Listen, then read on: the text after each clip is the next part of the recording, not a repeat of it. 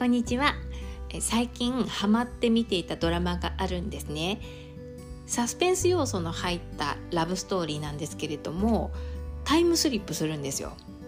でこれ海外ドラマなんですけれども結構評判がよくってで他の国でもねいくつかリメイクされるということだったのであのネタバレしないように一応タイトルと詳細は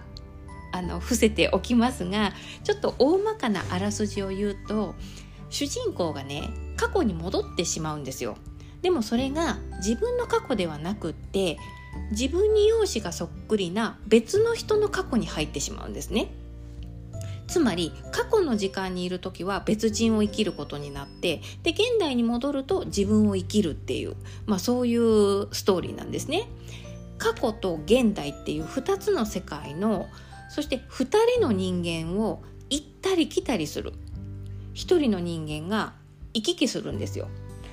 その2つの世界と人間がなぜか交錯して結局一つのストーリーがまとまっていくというなんとも複雑な物語だったんです。でこれすごく面白かったんですよ。でもなんせ難しくって最終回を見てからこのドラマについて工作を書いている方のブログとかレビューとかを見て 一生懸命理解に励んだんですね。そしたらそこにねこのドラマはメビウスの輪っていうのを話の軸に置いてるよっていう風な情報が結構たくさん書かれていてでそこでやっとあなるほどねって腑に落ちた次第なんですよ。メビウスの輪、まあ、メビウスの帯とも言われるんですがこれご存知ですかね？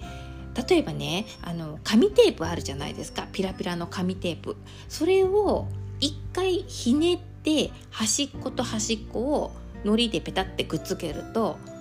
一回ぐねってひねってある輪っかが出来上がりますよね。この状態をメビウスの輪またはメビウスの帯っていうんですね。まあ、これ言葉で説明聞いてもちょっと分かりづらいかもしれないんですけれどもググってもらえると一発で分かりやすい画像出てくると思います。もし分からなかったらちょっと見てみてください。でこのメビウスの輪ってね不思議でねその表面をツーって指でなぞっていくとなぜかいつの間にか裏を触ってる状態になるんですよ。でそのうちまたずーっと触っていくと表を触っている状態になるんですね。でそんな感じで、まあ、輪っかだからずっと不思議な感じでずっとぐるぐるぐるぐる回るわけですよ。でだからこのドラマのストーリーっていうのは全く別の世界。現代と過去っていう全く別の世界と A さんと B さんっていう全く別の人間を一人の人間が行ったり来たりしてこういうふうにぐるぐるぐるぐる回ってたっていうそういう話だっていうことなんですね。メビウスの輪っていう言葉は私ちょっと使ってたことがあるんだけれども、まあ、迷宮入りしたような状態を例える時によく使うんですね。他には負のループに入ったとか負のループにはまっちゃったみたいなそんな感じのニュアンスで使われることがあるかと思います。で私もまあそのそんな感じの解釈でそんな理解だったんだけれども今回これで一つ新しい解釈加わったのが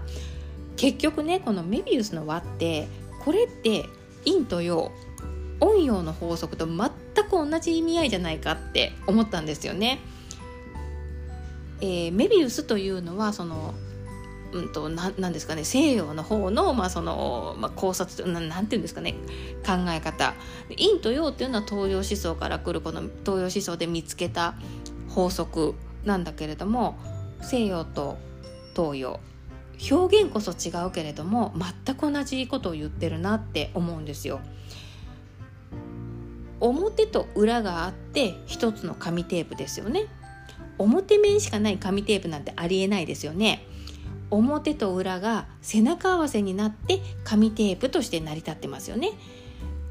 でそれは一体だからいつでもどんな時も同時に存在してますよね。すべてのことはその表と裏のように2面持っている。だから状態も2通りあって当たり前なんですよ。つまり表が出てる時裏が出てる時っていうのがあるってこと。だって一体だから。一体だからそういうことですよね。でまたこのメビウスの輪ってねその不思議なことにメビウスの輪をちょん切ろうとして縦にハサミを入れて真っ二つに切ろうとするじゃないですか。するとなんと不思議なことに一つの大きな輪っかになっちゃうんですって。不思議ですよね。ちょきちょき切っていっても結局大きな輪っかになってて切れないそうなんですね。でこれ、まあ、何が言いたいかというとその私たちっていうのはこのメビウスの輪陰陽の法則というのは自然界の法則で絶対的な法則ですので私たちはこの中に組み込まれて生きているんですよね。つまりメビウスの輪の中に含まれてるうん何ですかね素粒子って考えていいと思うんですよ。そうするとね私たち全く別物で何にも関係もない接点もないと思ってるものとかこととか全て今私たちを囲んでるものは実は全部一体かもしれないってことなんですよ。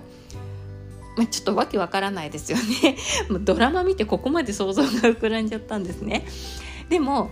まあ、そういうことを言ってるんじゃないかなって結局まあ全ては一つなのかなってここでそういうことも腑に落ちたんですよ。あとちょっとわけわからないついでに もう一個わけわからないこと言いますけれども私70年代生まれなのでメビウスの輪と聞くとね一つ思い浮かぶのが